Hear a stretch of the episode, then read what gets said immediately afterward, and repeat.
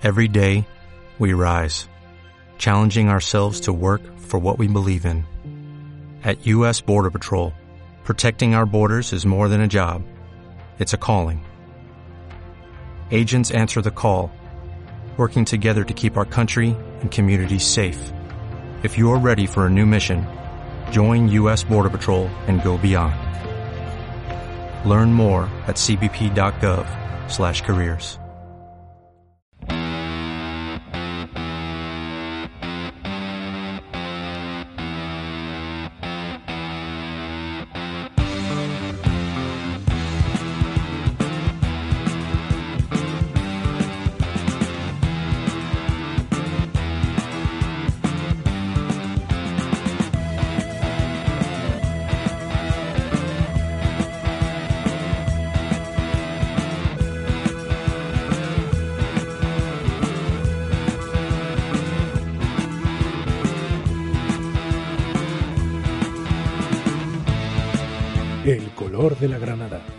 presenta Raquel Coto.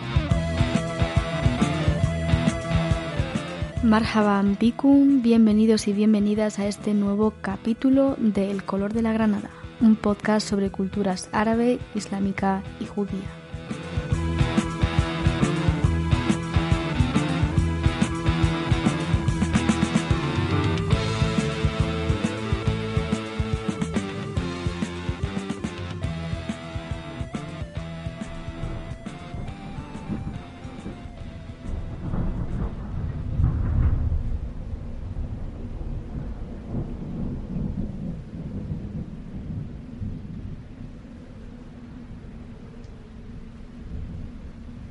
El lenguaje de los pájaros es la obra más conocida del místico y poeta Farinadin Atar, que nació entre los años 1120 y 1157 en Nishapur, lo que es la actual Irán.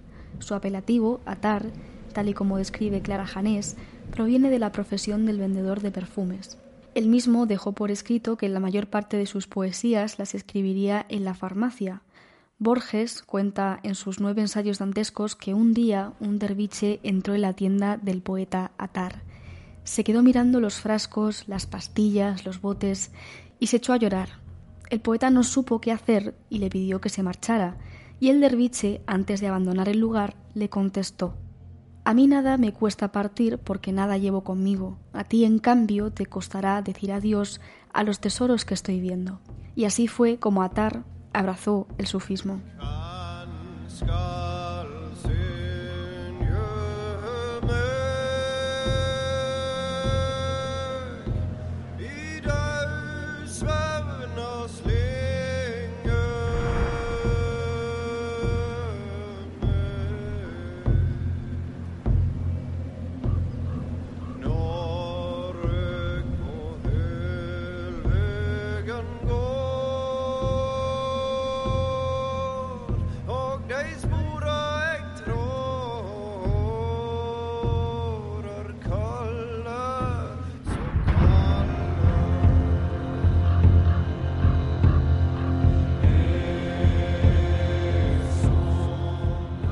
En sus textos, Atar persigue conceptos que ya vimos en el capítulo del viaje del profeta Mahoma con Antonio de Diego, como es el cosmos, los elementos naturales o incluso el descenso o el ascenso, que al final no dejan de ser relatos arquetípicos que aparecen en todas las culturas, en la grecorromana, en la sumeria, en el budismo. Ahí tenemos, por ejemplo, también las tradiciones místicas judías de la Merkaba, los sefirots y la Cábala. En definitiva, el viaje espiritual por distintos estadios, normalmente son siete, que han ido tratando autores como el gran Avicena con su Tratado del Pájaro o Al-Ghazali con la Epístola de los Pájaros. Y claro, ahora os preguntaréis qué obsesión hay con los pájaros, ¿no? Realmente el pájaro es una metáfora del viaje que hace la mente humana hacia Dios, toda la simbología que se presenta en este tipo de experiencias místicas, si os interesa, se pueden estudiar en los libros de autores como René Guénon. Por eso es muy difícil explicar el sufismo porque es toda una red de símbolos que representan distintos atributos de Dios.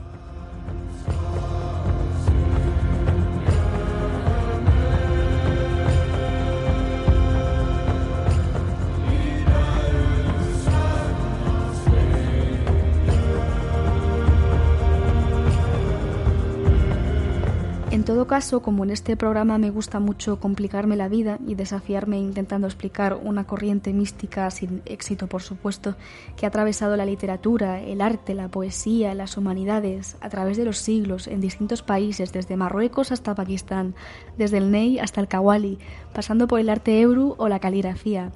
Pues para intentar poner un poco de orden a todo esto y que entendáis de forma sencilla el sufismo, ha venido al color de la Granada Jalil Bárcena, islamólogo, especialista en sufismo y actual director del Instituto de Estudios Sufíes de Barcelona.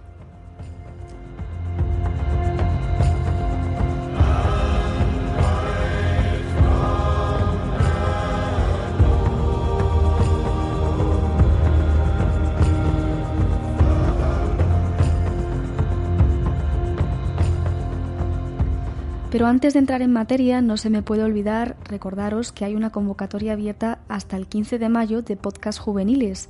¿Qué, ¿Qué es esto? Pues es un concurso de podcast dirigido a jóvenes de entre 12 y 16 años, organizado por Jiwar en colaboración con nuestro podcast hermano Ruta Mediterránea y por supuesto también El Color de la Granada.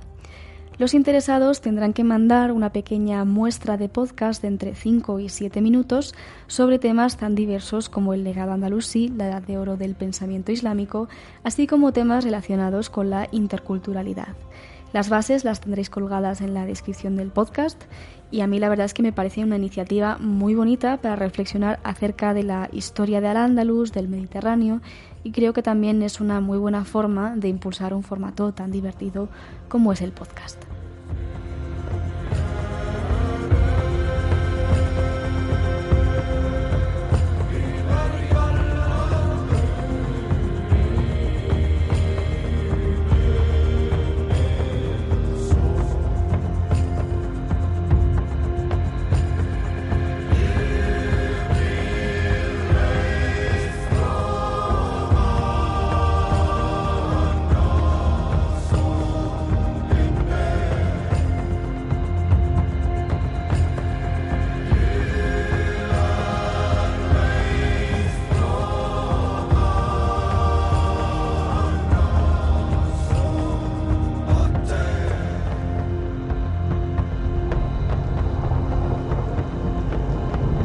Empezar yo te puedo contar una historia personal porque yo no sé si conoces, hay una película que se llama Bab Aziz, imagino que sí, El gran sabio sufí, que es una película dirigida por el tunecino Nasser Gemir en 2005 y la, y la traducción del francés es El príncipe que contempla su alma.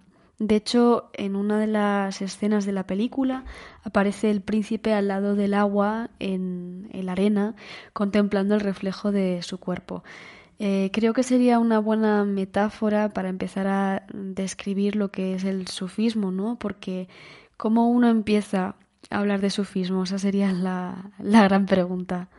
Es sencillo, evidentemente, y al mismo tiempo mm, eh, tiene su complejidad. Eso que llamamos, que aquí llamamos sufismo, el tasawuf, en definitiva es una escuela de vida, una filosofía práctica de vida. Es un saber y un sabor. El, sufí es, el sabio sufí es consciente, en primer lugar, que la vida no nos pertenece, que ni tú ni yo hemos nacido, en términos sufíes, nosotros, eh, eh, el tasawuf diría que Allah subhanahu wa ta'ala, que el misterio divino es el que nos está sosteniendo. Hay un dicho muy lindo eh, en lengua persa que utiliza una escuela en concreto del tasawuf que dice Daran Juman, vivir en el mundo, vivir en el mundo sin que el mundo te habite, sin que el mundo viva en ti. En ese sentido, para vivir, eh, esto pone mucho el acento, ¿no? A veces decimos que el sufí es un ibn al-waqt en, lengua árabe, un hijo del instante, un hijo del instante, un hijo del, del, tiempo que está viviendo, del ahora y aquí. ¿Y cuál sería, digamos, la diferencia entre el sufismo y la filosofía? Mm, eh, a mí me gusta mucho la etimología he estudiado filología eh, y, me he doctorado en filología árabe, por lo tanto siento un gran amor por, la, por las palabras y sobre todo me gusta el etimos. la etimología de las palabras. E, etimos quiere decir justamente la verdad de la palabra. Y en la verdad de la palabra, en la etimología de la palabra filosofía, evidentemente hay una, un amor por saber, por conocer. En ese sentido, en el sentido etimológico, el tasawuf, el sufismo, es una filosofía. El sufí tiene sed de belleza, sed de saber. No es, la sabiduría no es un conocimiento, no es información. La, sabiduría eh, ha de ser, diríamos, eh, aquello que nos permite vivir plenamente y, eh, y realizarnos plenamente como seres, como seres humanos. La espiritualidad sufí no es una espiritualidad al margen del mundo donde unos cuantos superdotados atletas del espíritu se dedican a la espiritualidad. No es eso el tasawuf, no son unos atletas privilegiados del espíritu. Me explico, no hay que haber pasado por la universidad y ser catedrático de nada para que una puesta de sol a uno no le conmueva. En ese sentido es una filosofía, pero yo a veces digo filosofía práctica. Mira, ¿por, qué, ¿de qué nos hablan, eh, lo digo con cariño, estos pájaros sufíes a veces? Un tema importante es el amor en el tasawuf y, más en algunos autores, en el sufismo. Pero pocas veces veremos una definición conceptual del amor. Las palabras, mm, como decir, las palabras se conquistan viviéndolas. Por eso hay ese dicho que dicen los, decían los maestros sufíes de primer tiempo. Oiga, mire, la palabra vino no emborracha. La palabra agua no quita la sed. Si entendemos filosofía, diríamos un juego conceptual que a veces lo único que hace es complicar lo obvio. ¿eh? Complicar lo obvio. En ese sentido, el tasawuf no es una filosofía. Si entendemos filosofía como ese, esa sed innata que posee el ser humano de sabiduría, de belleza, eh, en ese sentido sí que lo es. Claro, pero ¿en qué se diferencia del sentimentalismo?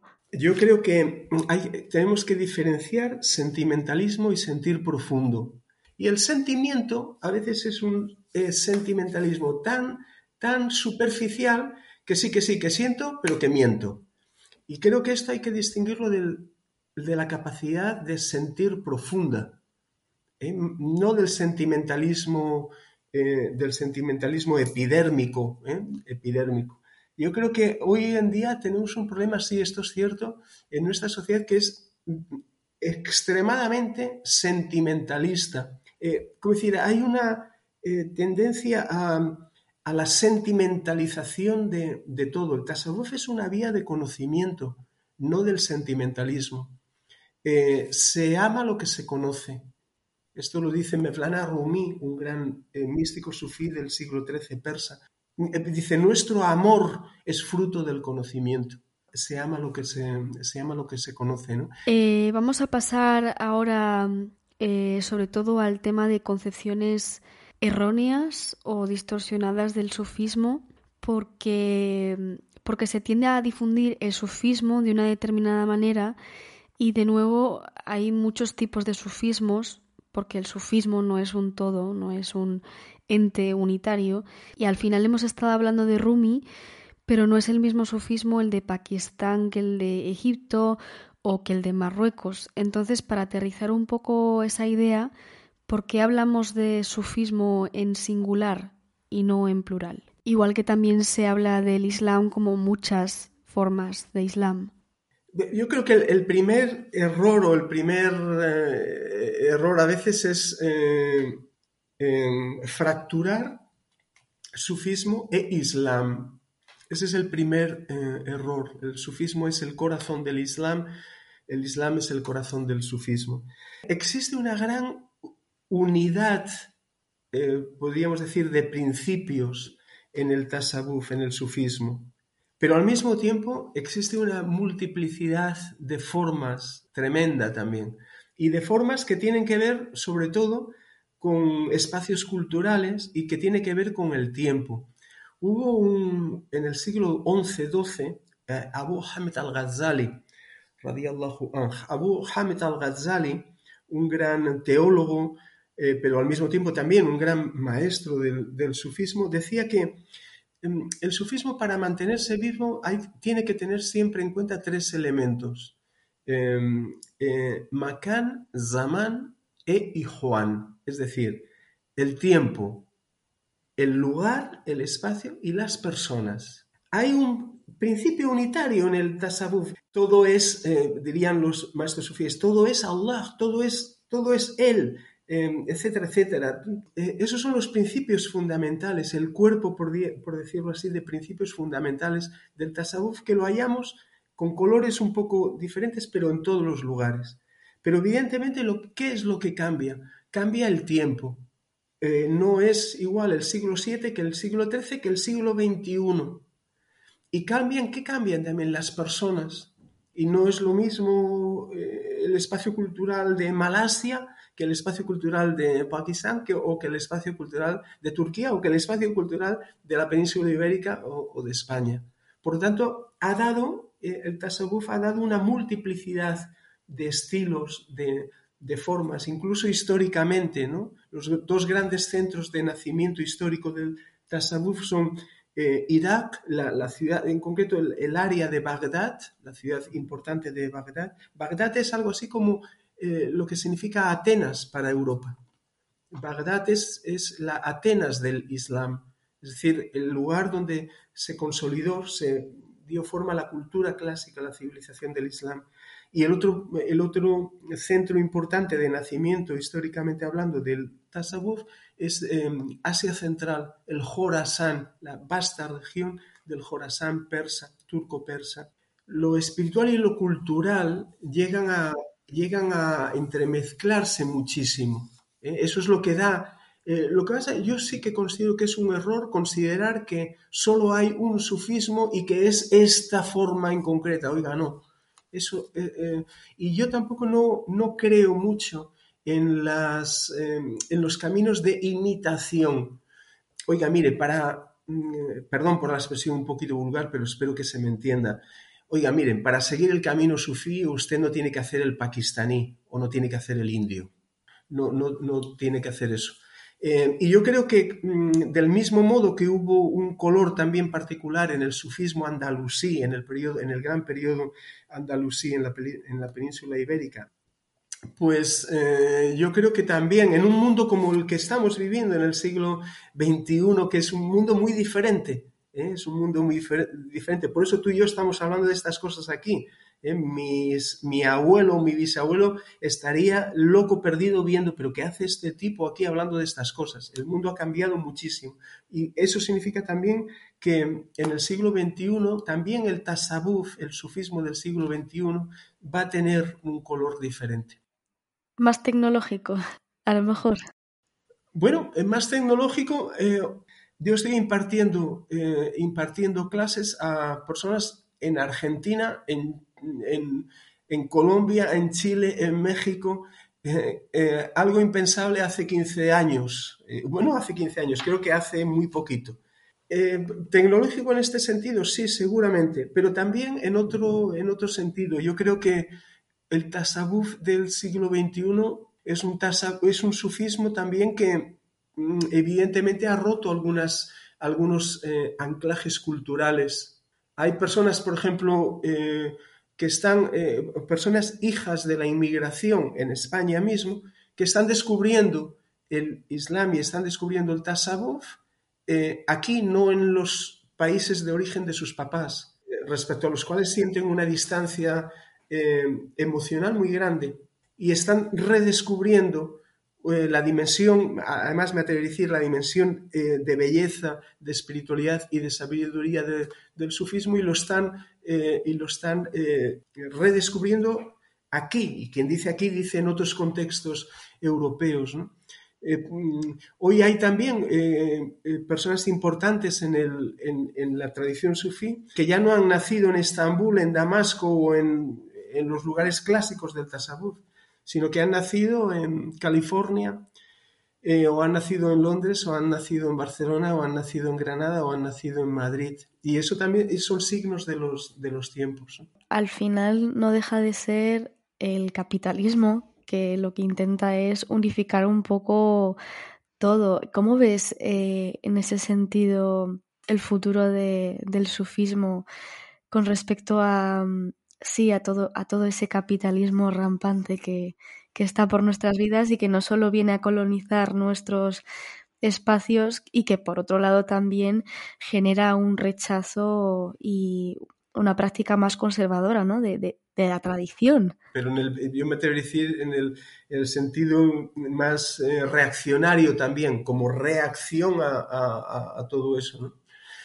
Eh, cuando, a, cuando a veces, yo creo de forma equivocada se dice, pero lo contrario del tasawuf, lo contrario del, sufismo islámico, ¿qué debe de ser? Otra tradición que tiene otra concepción espiritual religiosa en el mundo. Oiga, no. Yo me atrevo a decir que lo contrario del tasawuf es el capitalismo. Eh, yo creo que el, ser humano vive tres, contemporáneo y fruto de, este capitalismo que es potentísimo, que lo comercializa todo y que incluso es capaz de banalizar y comercializar lo más noble, que es el espíritu. Por tanto, aquí hay que distinguir también, diríamos, una pseudo espiritualidad que le va muy bien al, que le va muy bien al, capitalismo. Miren, vivir en la presencia de Dios es vivir con los hombres y es comprometerse en el mundo. Perdonen, ahora voy a decir esto, lo voy a decir en árabe, pero lo voy a traducir. Dice eh, el profeta Muhammad, el profeta Muhammad, eh, aquí a veces se translitera como Mahoma, que es eh, eh, el modelo para eh, el modelo de sabiduría, el modelo de, de, de humanidad para, para el místico sufí. Dice, yo he sido aquí enviado para mejorar las más nobles virtudes. Eh, por lo tanto, las más nobles, ese es el propósito también del tasawuf, ayudar a, a, realizar una alquimia del corazón, una transformación del corazón que ennoblezca las virtudes. Por tanto, no ha venido a traer una dogmática, una filosofía. Yo me atrevo a decir que me atrevo a decir incluso que ni una religión, sino a, a ennoblecer las más bellas virtudes. Y en ese sentido es lo que digo de estar con Dios es estar con los hombres y la, vivir en la presencia, en, la, en el recuerdo, exige también comprometerse en el mundo. Yo creo que el ser humano hoy vive tres fracturas, si no cuatro, tres fracturas fundamentales, el género humano. Uno, una fractura con la naturaleza, tremenda fractura, eh, que, que, es fruto también de este sistema que ve en, en la naturaleza, diríamos, un lugar de expolio. Evidentemente antes se ha tenido que haber desacralizado la naturaleza. Eh, eso que se nos enseñó de seres animados e, e, inanimados. Cuando tú le quitas el alma a las cosas, puedes hacer cualquier cosa. Cuando tú desacralizas el mundo, puedes hacer cualquier cosa con el mundo. Esa es, esa es una fractura tremenda y toda espiritualidad seria hoy debería de intentar recuperar esa fractura de, eh, respecto a la naturaleza. Hay una fractura en la humanidad, de la humanidad contra la humanidad, es decir, del ser humano contra el ser humano.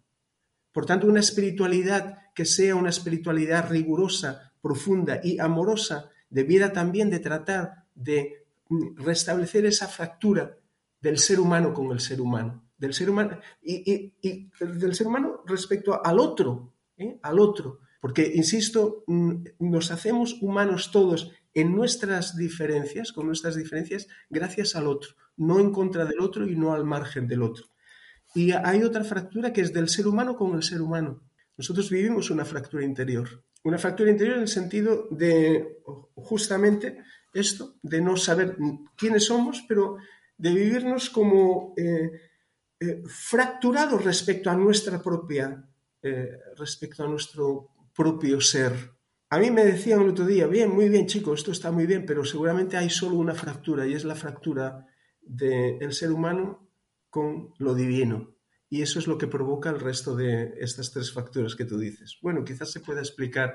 Una, de las tareas de, el, del tasawuf en el siglo XXI es tratar de la naturaleza, el mundo es el despliegue de los signos divinos. Todo es signo. Todo es signo de algo, que apunta a algo. Todo es, es como un libro que hemos de saber leer e interpretar. Y en ese sentido, el ser humano, en, en el siglo XXI que está hecho para producir y para consumir, pero para consumir también espiritualidad barata. El supermercado espiritual se va autoalimentando cada, cada poco tiempo. ¿eh? No, quiero, no quiero decir marcas o prácticas o técnicas que van viniendo, que van viniendo y, acaparan el supermercado espiritual y tienen caducidad, porque eh, el sistema necesita irse Mm, renovando con nuevos productos. Y eso lo estamos viendo también en la espiritualidad. No quiero mencionar para no eh, ser excesivo y para no herir susceptibilidades que no quisiera.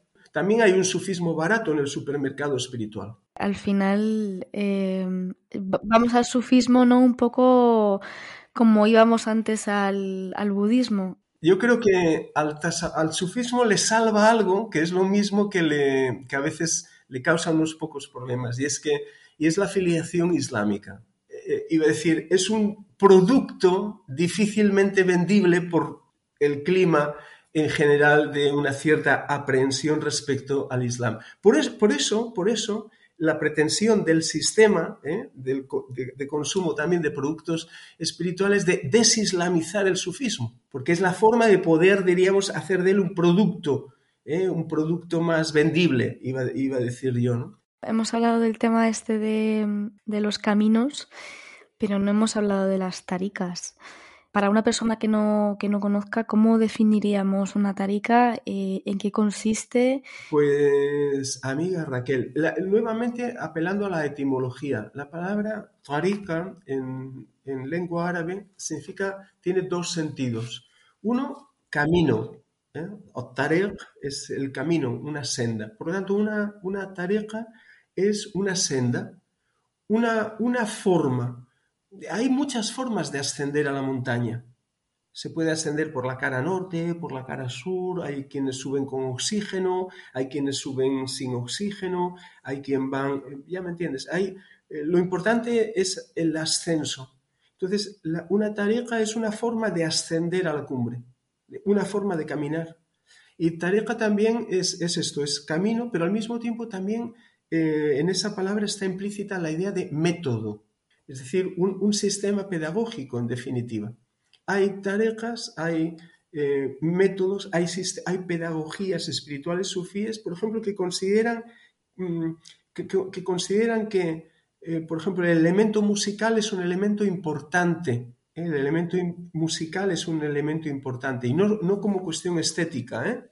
A veces preguntarse qué es la música es lo mismo que decir qué es el ser humano. La música es un misterio. Eh, Claude Lévi-Strauss decía que la melodía es el invento más misterioso del ser humano, la melodía musical. Todos los, desde todos los grandes eh, pensadores y sabios han tenido una relación especial con la música. La música es algo muy especial, eh, es un milagro, es, una maravilla.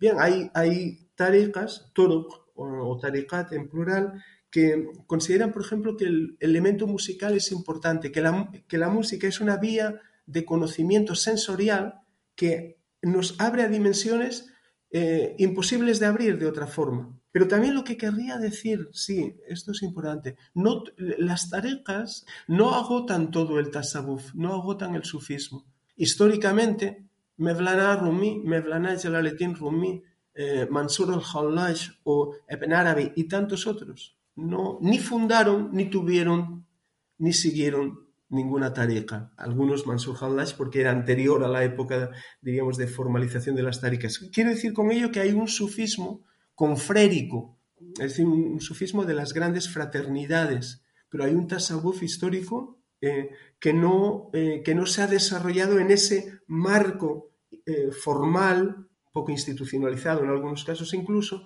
de las tareas. El, formalmente, el sufismo, por lo tanto, históricamente también ha tomado formas distintas. Por, lo tanto, cuando a veces uno, a uno le pregunta, ¿y usted de qué tariqa es? Bueno, no es una pregunta del todo, sí que, sí que eh, es una forma de transitar a través del tasawuf, del sufismo, pero no, no agota todo el sufismo, todas las posibilidades. Hay formas de tasawuf sin tariqa. Yo me atrevo a decir que en el tasawuf se camina, se camina solo, pero acompañado. Es decir, nadie va a caminar por nosotros, pero no es una vía, diríamos, de mm, una vía de eh, no es una vía mm, apartada del mundo y en solitario y, se va transmitiendo mm, de corazón a corazón. Por eso no, decíamos eh, autodidactismo y tradición serían dos realidades opuestas. Autodidactismo significa que yo me lo guiso y yo me lo como.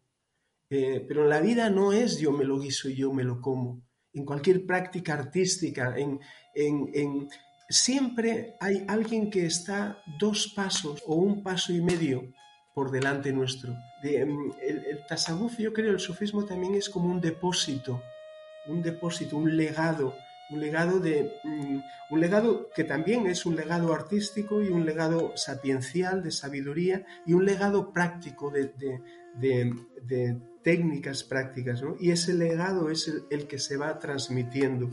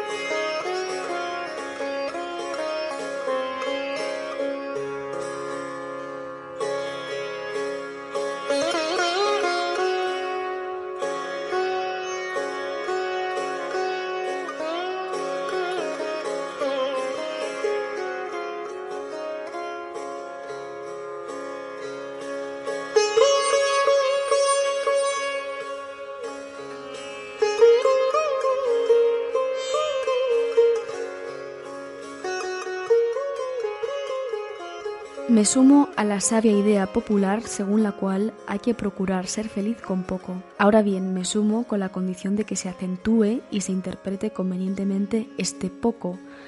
Hay que ser sutil y darse cuenta de que en realidad este poco es mucho. Es un poco que no significa casi nada, sino lo esencial. El antónimo de este poco es el demasiado que, más que llenar la vida, la satura y la empacha. Se necesita poco para vivir. Este poco es una maravilla, pan, casa y canto. Cuando Violeta Parra escribe la canción titulada Gracias a la vida, no sugiere un largo listado de cosas por las que se deben dar las gracias, solo menciona algunas, pero suficientes para expresar lo más importante. Poco es mucho y demasiado nada. La herida de la vida es el abrazo sabroso y vibrante que viene de dentro y que abriéndose reúne este gran poco. Josep María Esquirol.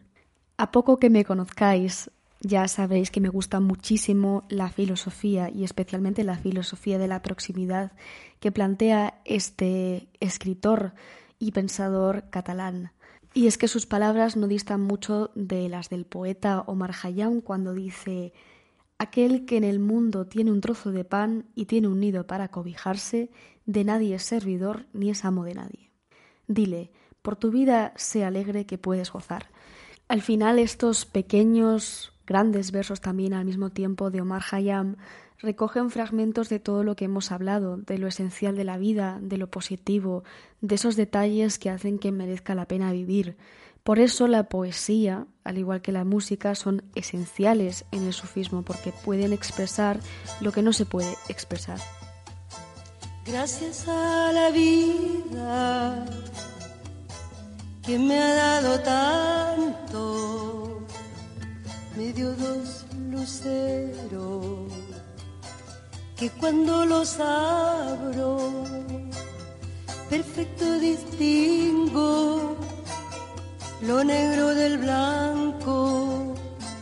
Y en el alto cielo su fondo estrellado, en las multitudes el hombre que yo amo. Gracias a la vida que me ha dado tanto, me ha dado el oído, que en todo su ancho graba noche y día, grillos y canarios, martillos, turbinas, ladridos, chubasco. Hablabas de la, de la música y la música y el vino han sido eh, conceptos un poco complicados a lo largo de la historia del sufismo. Hay, una, hay una tríada maldita, por decirlo así, que es esto que dices, música, vino, pero te dejas otra. El café, el café. Bueno, el vino y el café, fíjate, en, en- eh, no, la otra es la mujer. Vino, vino, música y mujer es una tríada, incluso hay algunos, eh, no, no únicamente en el ámbito islámico, en otras tradiciones mm, eh, extremorientales incluso, donde hay eh, incluso algunos pequeños tratados teológicos que abordan estas tres dimensiones, música, vino y mujer como, eh, digamos, un- una tríada, iba a decir, que se entienda esto, peligrosa. Cajua, café en árabe, que también hubo un debate, eh, sabemos el Islam es una tradición abstemia, es decir, una, una tradición en la cual eh, se evitan todas aquellas sustancias que perturben eh, la conciencia. se considera que el alhamr, el alcohol en general, obnubila la conciencia. ¿no? Bueno, entonces eh, hubo un debate durante mucho tiempo eh, y que ha sido recurrente, el, último hasta el siglo XVIII-XIX en Turquía mismo, que era considerar, pero el café obnubila o no. Porque además, fíjate, cajua, eh, literalmente en lengua árabe, que después pasó al turco, al turco café, y de aquí viene nuestro café, ¿no? Del cajua, café, café. Bien, pues es que vino, eh, el vino, la bebida, eh, el cajua significa también vino, vino y café. Entonces, claro, aquí hubo un, por eh, por, por eh, acuerdo se considera, no, el café, el café sí que, pero ha, ha habido instantes que ha habido personas que se han cuestionado si, si el café también es una bebida que obnubila y que por lo tanto, ¿saben? Yo creo que hay, permíteme Raquel, esto es una anécdota, pero creo, creo que es linda. Mira, nos preguntan, tú antes decías, eh, esto del sufismo es difícil, es complicado. Yo creo que toda la humanidad, casi toda la humanidad, tiene un vínculo eh, que, aunque lo ignore, con el tasawuf y con el sufismo. Y ese vínculo eh, mm, está ligado a dos cosas. Una, una de las grandes aportaciones a la humanidad del tasawuf, del sufismo, es justamente el café, ¿no? El café que, ese pobre allá pastor con tal, tal, tal, ve como sus, eh, las ovejas comen unos granos, se excitan, él toma aquello y ahí nace el café y sobre todo en ámbito turco se utiliza en medios sufíes para estar despierto por la noche para alargar las sesiones, entre otras cosas, de música. Bueno, pero después hay otra, hay otra aportación del sufismo. Esto algunos, algunas personas muy serias, seriotas, me van a matar cuando digan esto, pero es una realidad. Yo creo que todos tenemos una relación muy estrecha con el sufismo porque casi, todo, que casi todos tenemos un sofá, un sofá para ver la tele, para mm, hacer la siesta, para... No hemos hablado de la, etimología de la palabra sufi, que es una etimo- etimología incierta. Pero hubieron unas personas eh, en tiempo del profeta Muhammad, en, tiemp- en tiempo del profeta Muhammad, del profeta Mahoma, que se les llamó Ahlu Sufa. Eran Ahl, la gente que estaba en Sufa. Sufa es una especie de banco, de aquí ha dado sofá, una, una- una tarima, es decir, era una gente Sí, sí, que estaba cerca de la casa donde vivía el profeta porque querían estar cerca de la fuente. Y estas personas se- siempre, a ver qué hace el profeta, a ver, tal, a ver si dice algo. tal. Es decir, personas que querían tener cercanía. A esta gente se le llamó Ahlus Sufa, la gente del banco. Pues los sufíes de hoy son herederos de aquella gente que pretendía estar cerca de la fuente. Y de aquí llegó sofá. Una etimología posible es esta. Por lo tanto, eh, yo siempre digo que una de las grandes aportaciones juntamente con el café es el sofá. ¡Ay, qué gracia! Eh, sí, bueno, ya para ir cerrando, decías antes que había un sufismo eh, histórico que no había mm, taricas. ¿Se considera, digamos, ahora necesario que haya eh, esa iniciación? Esto, esto es una pregunta muy, muy linda y muy importante.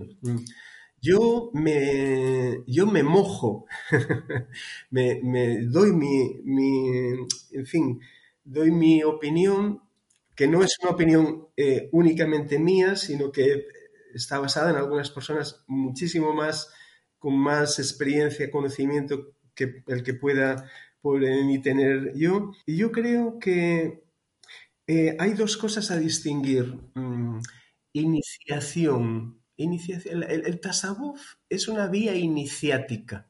Vía iniciática en el sentido de que no es una vía de autodidactismo. Pues yo me leo unos cuantos libros y ya soy sufi. Eh, no, es una vía iniciática que precisa de iniciación, como aquel que se inicia en, un, en, yo que sé, en un trabajo artesanal. Ahora ya casi no hay, ¿no? Pero como aquel que se inicia en el, en, el aprendizaje de un instrumento musical. Fíjate que en la tradición del sufismo y en la tradición islámica en general no existe la figura del niño prodigio. No existe. E, existen las personas que han vivido más y que a fuerza de vivir, y me atrevería a decir a fuerza de prueba y error, comprenden más, han comprendido más. Es decir, el, milagro no es que un día el sol salga por el sur, el milagro es que cada día sale por el mismo sitio. La regularidad, ya sea en forma de tarica o en otras formas más personales, más, más íntimas, más directas también, siempre hay ese vínculo de iniciación. A usted le van a enseñar la guitarra de corazón a corazón, no va a haber un, no va a poner un tutorial en YouTube sino que hay ese contacto humano de corazón a corazón. Eh, eso, e, esa es una característica del tasawuf, del sufismo, que se ha dado siempre, sea en el marco de la tarica o al margen de la tarica. El marco de la tarica histórico, como se ha vivido y se ha concebido, hoy está muy en crisis. Y personalmente, personalmente creo que están haciendo, ya desde hace un tiempo, otro tipo de, ¿cómo decir?, de espacio convivencial, mucho menos apegado al formalismo de la tarica, mucho menos pegado a la piedad formal y, mucho más, diríamos, interesado en, eh, no en la relación afectiva que a veces mueve eh, las grandes agrupaciones humanas, ¿no? también las tareas, el calor grupal, y por tanto también el refugio del grupo, por lo tanto, espacios más íntimos, convivenciales, que son espacios también, sobre todo, que, en los cuales se fomenta una relación no solo afectiva con la tradición, sino una relación de conocimiento. En ese sentido, que es casi como una vuelta a los primeros orígenes del Tasawuf, en los cuales diríamos eh, había un contacto mucho más cercano, más próximo, más de sabiduría, eh, diríamos, eh, los primeros encuentros en el ámbito de la Hanata, eh, el lugar de encuentro primero del sufismo era en la casa donde vivía el maestro, por decirlo así, ¿no? era un, espacio mucho más íntimo. Bien, pues yo creo que hoy hay una necesidad seguramente de eso.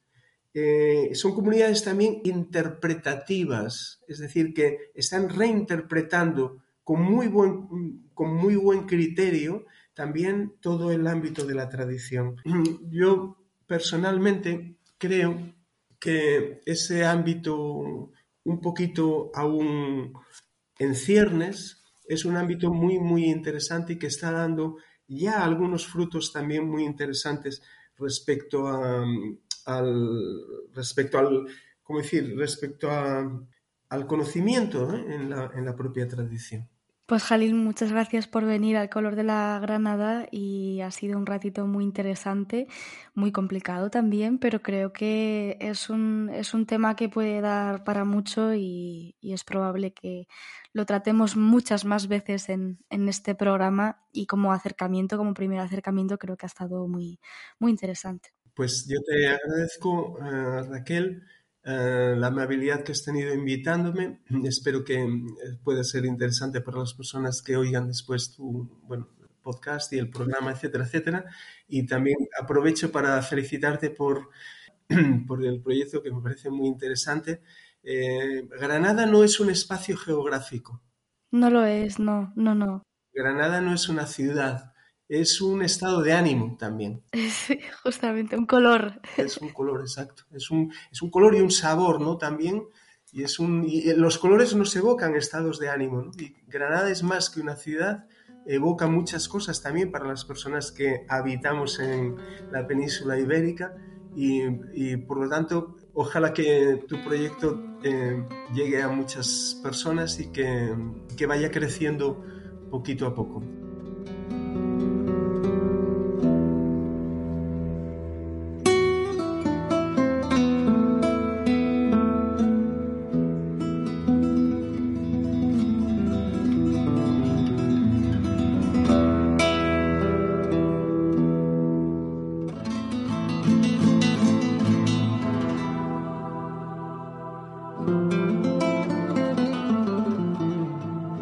Quería aprovechar antes de marcharme para agradecer a todas y cada una de las personas que forman parte de esta comunidad. Gracias, gracias por todo lo que me apoyáis y por estar ahí, por mandarme mensajes, por en definitiva seguir conmigo en esta nuestra mezquita que es compartida y que está abierta para todos los que quieran entrar.